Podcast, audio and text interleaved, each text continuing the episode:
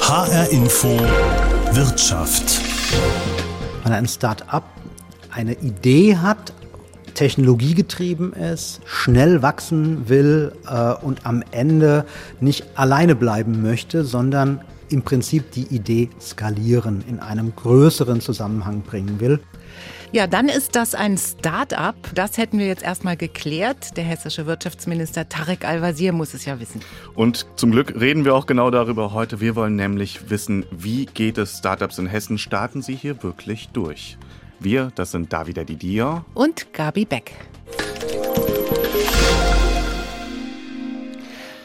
Wenn das Wirtschaftsministerium in Hessen junge Menschen auf die Bühne stellt, geht es ja oft genau um ein Thema, und zwar Start-ups. Viele reden darüber, aber irgendwie kann man ja auch nicht so oft genau sagen, was das eigentlich bedeutet, ne? Genau, das haben wir uns auf dieser Pressekonferenz auch gefragt und war auch eine meiner ersten Fragen an den Wirtschaftsminister. Seine Antwort haben wir ja gerade gehört. Thema dieser PK war ja auch die Situation der hessischen Startups. Und ich wollte natürlich von Al-Wazir wissen, warum ihm Startups in Hessen so besonders am Herzen liegen. Ja, wir haben bei den Start-ups einfach die Möglichkeit, dass wir auf neue Probleme auch neue Antworten geben können, gerade wenn es technologiegetrieben ist. Wenn wir sehen, dass jetzt im Bereich beispielsweise der Fintechs äh, im letzten Jahr der Durchschnittskunde nur noch einmal physisch in der Bankfiliale war, dann ist natürlich völlig klar, da entsteht was völlig Neues. Und bei den sogenannten Green Startups, auf die wir jetzt auch ein besonderes Augenmerk legen, werden eben Antworten gegeben auf die Frage, wie funktioniert eigentlich die Transformation unserer Wirtschaft hin zur Klimaneutralität, zu mehr Nachhaltigkeit. Und da gibt es Lösungen, technologische Lösungen, die am Ende dazu beitragen, dass mehr Arbeitsplätze entstehen, dass Wertschöpfung hier entsteht und dass wir keine Angst haben müssen vor Nachhaltigkeit und Klimaneutralität, sondern einfach nur sehen können, es wird anders äh, und es werden auch neue Arbeitsplätze entstehen, die es bisher noch nicht gibt. Und da will Hessen äh, mitspielen, also einer der Deutschland-Player sein. Ähm, was tun Sie dafür, dass diese Start-ups sich in Hessen wohlfühlen oder überhaupt äh, entwickeln und etablieren können? Also da geht es ja um äh, junge Unternehmen, die am Ende auch voneinander lernen können sollen sich im Zweifel sogar gegenseitig unterstützen können und daran beide wachsen, wenn es jetzt um Kooperationen geht. Das heißt, das Erste ist, wir wollen eine Kultur der Kooperation schaffen. Das Zweite ist, wir wollen auch den Übergang in Anführungszeichen hin zur sogenannten alten Wirtschaft oder Realwirtschaft oder wie immer Sie es nennen wollen, schaffen, weil wir sicher sind, dass es auch bestehende Unternehmen gibt, die wissen, dass sie von neuen Ideen profitieren können.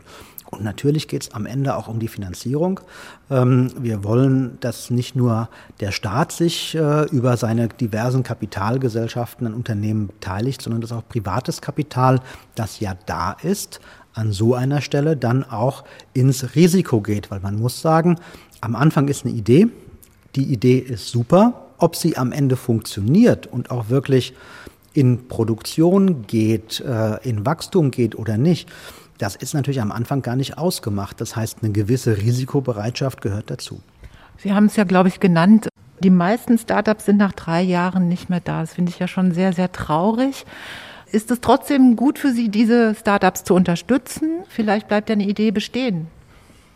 Ja, am Anfang einer Idee können Sie natürlich nicht wissen, äh, ob sie funktioniert, ob sie sich durchsetzt. Und ich sage es mal so, wer vor etlichen Jahren in Facebook investiert hat, der hat jetzt ausgesorgt. Wer äh, in äh, StudiVZ gekauft hat, hat es abgeschrieben. So ist das in einer Wirtschaft, wo sich sehr schnell sehr viel verändert.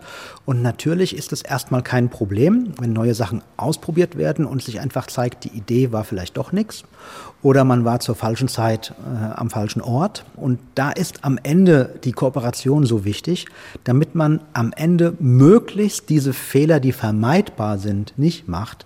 Aber die Idee an sich, die muss natürlich schon gut sein und funktionieren. Trotzdem nehmen Sie Geld in die Hand. Sie wollen also pushen. Das heißt auch so ähnlich, äh, Ihr Förderprogramm. Äh, was ist da geplant? Ja, wir haben gesehen, dass es in vielen Bereichen so ist, dass Start-ups äh, von Menschen gegründet werden, die schon in anderen Unternehmen gearbeitet haben, die teilweise auch schon da Führungserfahrung haben. Die muss man natürlich nicht besonders unterstützen bei ihrem Lebensunterhalt, weil die in aller Regel äh, ja auch Ersparnisse haben. Ähm, aber es gibt auch Menschen, äh, die fangen dann in bestimmten Situationen ganz neu an und die wollen dann äh, sich nicht um die Frage kümmern müssen, wo finde ich jetzt einen Nebenjob, damit ich die Miete bezahlen kann, sondern die wollen wir am Anfang, deswegen Push, äh, unterstützen durch so eine Art Gründerstipendium in dieser Frage, damit sie sich voll und ganz auf ihre Idee, auf ihr Unternehmen konzentrieren können und dann hoffentlich uns das in Anführungszeichen durch erfolgreiche Unternehmen, Steuerzahlungen, Arbeitsplätze zurückzahlen. Okay, hört sich ja so an, als wolle der hessische Wirtschaftsminister da was gut machen, was verbessern, was vielleicht gar nicht so optimal läuft. Richtig, ich glaube, ihm ist sehr bewusst geworden, wie wichtig Startups für unsere Zukunft sind. Das hat mir auch Philipp Nimmermann, der Staatssekretär im hessischen Wirtschaftsministerium, am Rande von dieser Pressekonferenz nochmal sehr deutlich gemacht.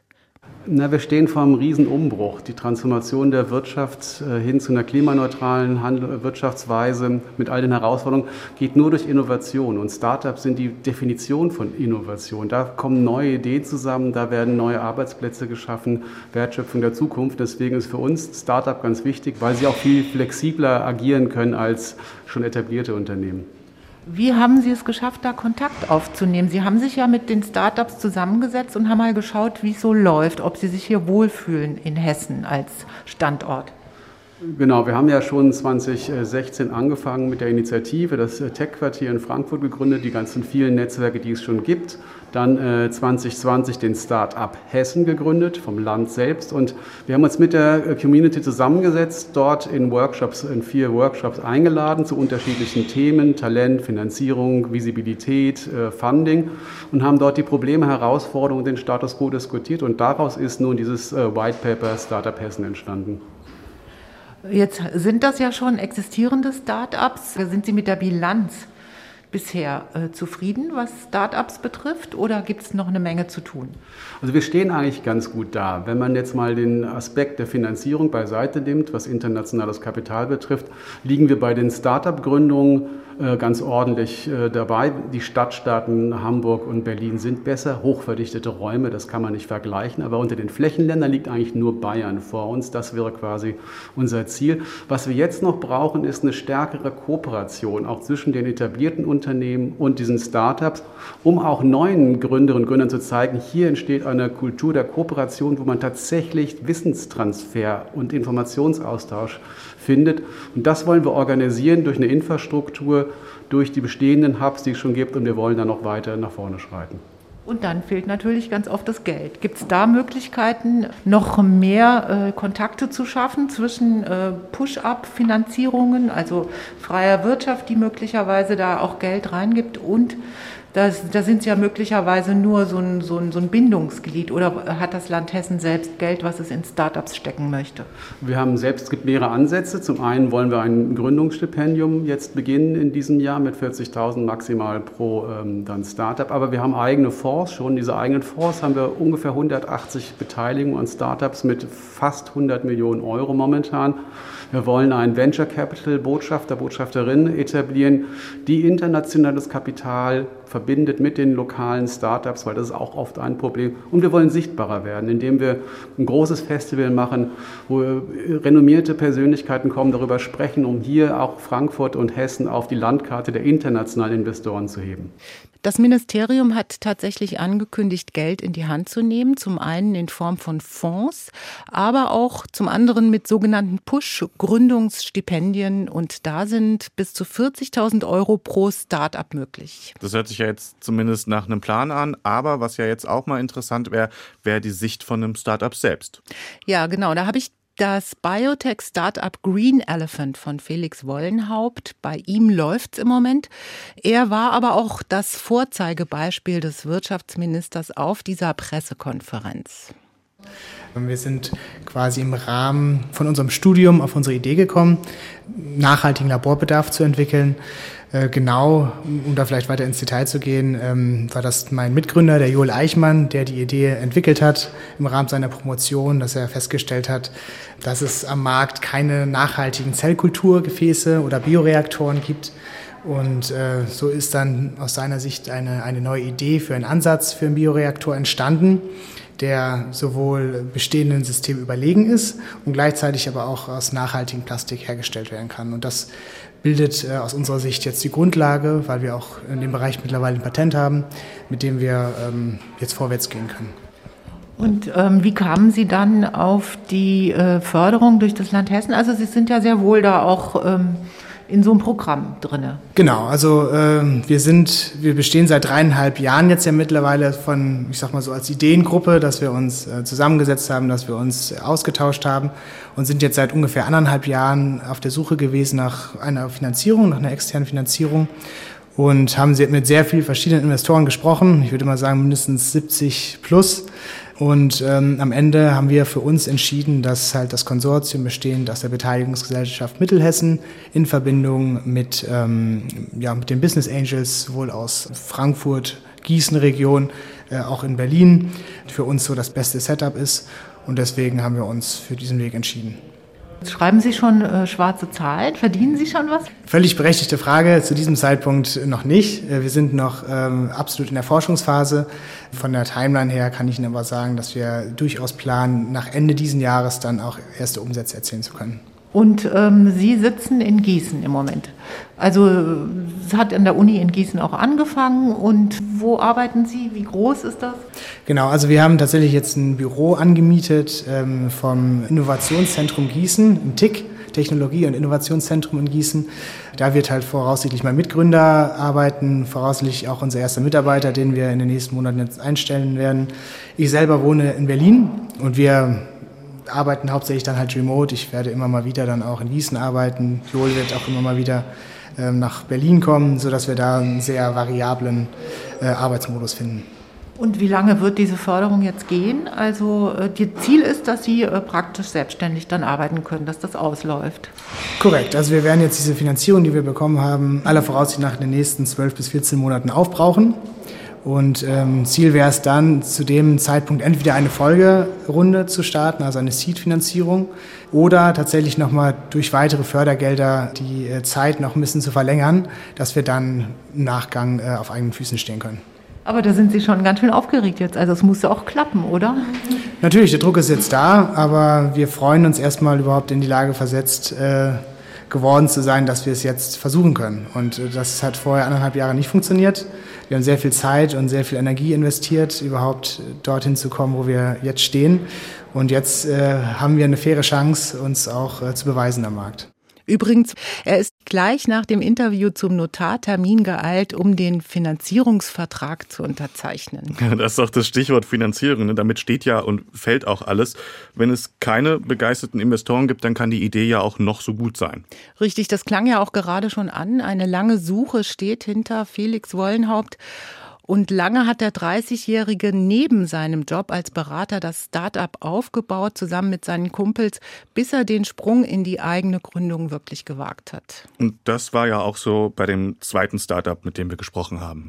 Ja, Lover produziert künstliche Lederprodukte aus Handpflanzen, also ganz ohne Plastik. Und Montgomery Wagner, einer der drei Gründer, der wollte uns auch erstmal nicht verraten, wie das ganz genau funktioniert. Noch produzieren sie also streng geheim in den Laboren Laboren der TU Darmstadt. Was Sie uns aber verraten haben, ist, wie es denn war, ein Start-up an der TU überhaupt zu gründen und gefördert zu werden. Es ist so, dass wir uns eben aus der Schulzeit kennen und dann ja über diese Thematik natürlich in Kontakt geblieben sind und irgendwann war der Punkt da, wo wir alle gesagt haben, okay, entweder wir gehen das jetzt wirklich ernsthaft an und gründen ein Unternehmen oder wir lassen es bleiben und wir waren uns halt im Klaren darüber, dass das alles in Vollzeit natürlich passieren muss. Und dann sind wir ganz schnell bei diesem Exist Gründerstipendium gelandet, weil das wirklich die Möglichkeit ist, äh, wenn es um solche forschungsintensiveren Startups geht, sich den, die, die notwendigen finanziellen Mittel zu holen, dass man eben auch Freiheit hat, in Vollzeit daran zu arbeiten, den, den fachlichen Support von der Uni bekommt Und das eben über ein Jahr hinweg, bis man möglichst auf eigenen Beinen schließen, äh, stehen kann oder eine, eine Anschlussfinanzierung für sich gesichert hat. Ähm, Investoren sind es jetzt noch nicht, gell? wenn ich das richtig verstanden habe. Ist das so eine Anschubfinanzierung, die auch irgendwann ausläuft? Genau, also diese zum Thema Finanzierung, da ist es so, genau dieses Gründerstipendium, das trägt einen ein Jahr lang. Ähm, aber ja, jetzt ähm, können wir eigentlich rückblickend sagen, wir haben uns zu spät beschäftigt mit dem Thema Anschlussfinanzierung. Also man muss eigentlich, wenn man ein Jahr ähm, für ein Jahr die Finanzierung gesichert hat, muss man gleich anfangen und, äh, und sich dann um die Anschlussfinanzierung äh, kümmern. Und ähm, ja, das ist vielleicht so ein kleiner äh, Kritikpunkt, den ich noch hätte oder wo ich auf jeden Fall noch Potenzial sehe, was, was Hessen besser machen könnte, ähm, ist eben ja die, die Gründer bei dem Thema Finanzierung, Venture Capital, ähm, Beteiligungskapital, dass man da einfach früher an die Hand genommen wird und auch ähm, ja vielleicht auch die, die, die ähm, möglichen Synergien auch irgendwie besser rausarbeitet, die es ähm, ja gibt mit ortsansässigen Unternehmen. Also ob das jetzt Mittelständler sind oder ähm, große DAX-Konzerne gibt es ja beides äh, in Hessen und ähm, für die ist das eigentlich auch, würde ich sagen, strategisch interessant, was die Startups hier machen. Ähm, und da muss man nicht äh, jetzt als DAX-Konzern beispielsweise nicht irgendwie ähm, unbedingt in der Welt umherschauen, was es alles gibt an Startups, weil vor der eigenen Haustür gibt es da schon ziemlich viel, äh, das passiert. Und ich glaube, ja, da gibt es einfach gute Synergien, dass eben auch diese großen Unternehmen ähm, vielleicht nicht unbedingt sich sogar finanziell beteiligen, aber irgendwie andere, andere Kooperationsmöglichkeiten suchen mit den, mit den ortsansässigen Startups. Und da können die Akteure aus, also die aus, aus, aus der Politik oder von, öffentlich, von der öffentlichen Hand, die können da ähm, ja, ruhig noch mehr unterstützen, würde ich sagen. Ja. Also das ist ein klarer Appell an das Land, hier noch mehr zu pushen und Investoren für Start-ups zu interessieren. Hessen ist ja nicht unbedingt ganz vorne in Deutschland in dem Punkt, wie viel Geld hier in Start-ups fließt, oder? Ja, genau. Wir brauchen also dringend mal so einen Blick von außen, also nicht aus Sicht jetzt der Landesregierung oder von Startups, die da nach vorne gestellt werden oder die schon gefördert werden. Und deswegen haben wir ja auch mit Janis Gilde gesprochen. Der beobachtet für den Bundesverband Deutsche Startups das Geschehen. Und er sagt, in Deutschland läuft es ziemlich gut, aber 2021 war ein Rekordjahr. Was wir aber auch sehen, ist eine starke regionale äh, Fokussierung auf insbesondere Berlin ähm, knapp 60 Prozent der Investments fließen in die Hauptstadt, München knapp 25 Prozent und äh, nach Hessen sind 2021 äh, ja nur knapp ein Prozent aller deutschen Investments geflossen. Da ähm, ist sicherlich noch Potenzial nach oben und auch im Vergleich zu Baden-Württemberg oder Sachsen oder Bayern ist eben ähm, pro Kopf sozusagen, wenn man den Vergleich anstellt, Hessen etwas schwächer aufgestellt. Ich würde das Ganze gerne nochmal so in ein paar andere Zahlen packen, also was Sie gerade gesagt haben. Es gibt auch ein Startup-Barometer von Ernest Young und die haben zum Beispiel gesagt, dass 2021 es in Hessen insgesamt äh, 41 Finanzierungen gab, ja, also Startups, die Finanzierungen erhalten haben. In Bayern 205 und in Berlin 431. Also warum ist das so eine krass unterschiedliche Zahl, weil in Frankfurt ist ja wahrscheinlich schon eine Stadt, die irgendwie attraktiv ist oder Darmstadt. Ne? Das könnte ja gut für Startups hier sein auch. Da muss man sicherlich differenzieren zwischen Investments und ähm, Startup-Neugründung. Beim Thema Startup-Neugründung stehen Frankfurt und Darmstadt beide auch relativ gut da. Also wenn wir das mit den anderen deutschen Großstädten vergleichen, ähm, Frankfurt glaube ich auf äh, Platz 5 aktuell auch pro Kopf sozusagen in den Top 10. Darmstadt äh, pro Kopf auch in den Top 10 bei Startup-Neugründungen. Das heißt, wir haben grundsätzlich eine Basis an potenziellen Startups, die man investieren kann äh, an diesen Standorten. Doch gleichzeitig ähm, sehen wir diese Konzentration bei Investments doch auf die Standorte Berlin und München. Das sind beide Standorte, die sich ja in den letzten 15 Jahren sehr, sehr stark entwickelt haben, wo sich eine, ein Ökosystem entwickelt hat, wo Investorinnen und Investoren, erfahrene Gründerinnen und Gründer und Business Angels zusammenkommen. Da spielt sozusagen viel zusammen. Da ist Hessen sicherlich noch nicht ganz so weit, aber das Potenzial grundsätzlich in der Breite ist da, um hier auch in den nächsten Jahren eine ganz positive Entwicklung zu sehen. Da würde ich jetzt noch mal ganz gerne nachhaken. Was unterscheidet denn jetzt genau die Städte? Gut, ich glaube, Berlin ist ein ganz spezieller Sonderfall auch so ein bisschen, wenn man das Startup-Thema anschaut. Also Berlin hat sich mit ganz bestimmten Bedingungen in den 2000er Jahren entwickelt. Ähm, das kann man auch jetzt nicht in anderen Städten kopieren oder sich als Vorbild nehmen. München kann da viel mehr ein Vorbild sein, auch für andere Städte. Also gerade das Münchner Ökosystem rund um die Technische Universität, die Unternehmertum-Initiative, das ist, glaube ich, ein absolutes Best Practice auch für andere Universitäts- und Hochschulstandorte. Und da ist in anderen Städten in Deutschland etwas weniger in den letzten Jahren passiert. Da sollte man vielleicht mal den Blick nach München werfen und gucken, was man sozusagen auch vielleicht in Frankfurt machen kann. Ich glaube, gerade in Darmstadt, da klappt das schon vergleichsweise gut, auch sozusagen universitäre Ausgründungen zu fördern. Und das ist, glaube ich, ein ganz wichtiger Baustein, um als Startup-Ökosystem auch jenseits sozusagen von den internationalen Hotspots Berlin, Paris, London erfolgreich sein zu können. Okay, noch einmal jetzt, dann sind wir das Thema auch los. Frankfurt. Wir hören auf Veranstaltungen immer, dass das Rhein-Main-Gebiet so beliebt ist.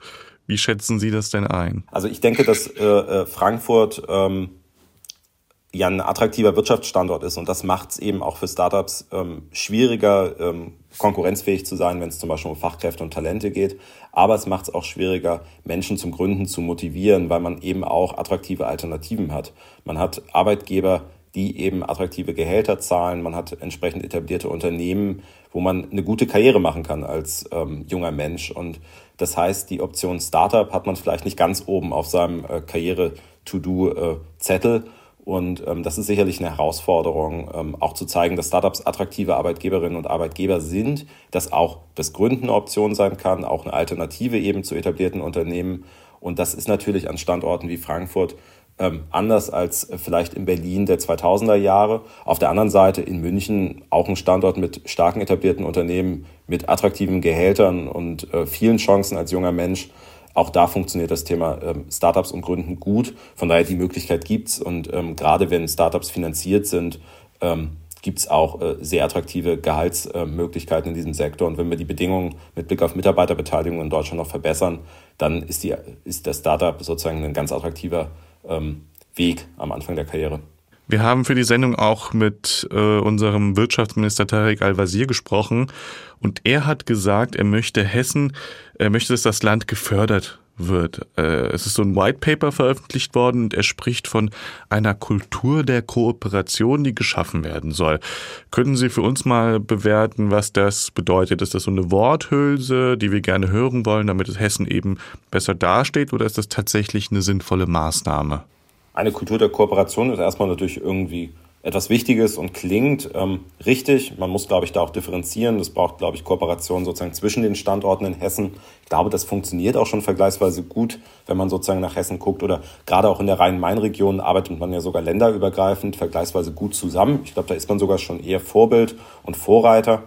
Wichtiger, glaube ich, aber ist auch noch die Vernetzung sozusagen über das hessische Ökosystem hinaus, also gerade in die großen Hotspots Berlin und München, um eben auch Erfahrungsaustausch mit erfahrenen Gründerinnen und Gründern, Kontakt zu Business Angeln zu haben, die gerade diese Lücke beim Thema Finanzierung schließen können. Also wenn ich eben eine Frühphasenfinanzierung mit einem Business Angel erreicht habe als Startup, dann kann mir dieser Business Angel auch helfen, vielleicht den Kontakt zu den richtigen weiteren Investorinnen und Investoren herzustellen. Das funktioniert eben an Standorten wie Berlin und München schon exzellent da, glaube ich, ähm, ist das hessische Ökosystem einfach in sich nicht so weit entwickelt, kann vielleicht auch gar nicht so weit entwickelt sein. Deswegen braucht es diesen Austausch mit diesen Standorten. Aber natürlich, also diese Worthülse, wie Sie sagen, die muss man jetzt mit Leben füllen. Das ist, glaube ich, auch die Aufgabe der nächsten Jahre. Also, fassen wir mal zusammen. Hessen hat also noch eine Menge zu tun. Damit die Start-up-Kultur wächst, braucht sie handfeste Unterstützung. Zum Beispiel, wie es schon in Darmstadt passiert, an der Universität. Und es braucht Möglichkeiten für Gründer, sich mit Investoren und Investorinnen zu vernetzen und untereinander auszutauschen. Und spätestens seit der neuen Bundesregierung dürfte die Zukunft da besonders nachhaltigen und klimafreundlichen Technologien gehören, eben den sogenannten Green Startups. Das war HR Info Wirtschaft. Wir freuen uns, dass Sie dabei waren. Ich bin Davide Didier. Und ich bin Gabi Beck. HR Info Wirtschaft gibt es auch als Podcast im Internet auf hrinforadio.de und überall da, wo es Podcasts gibt.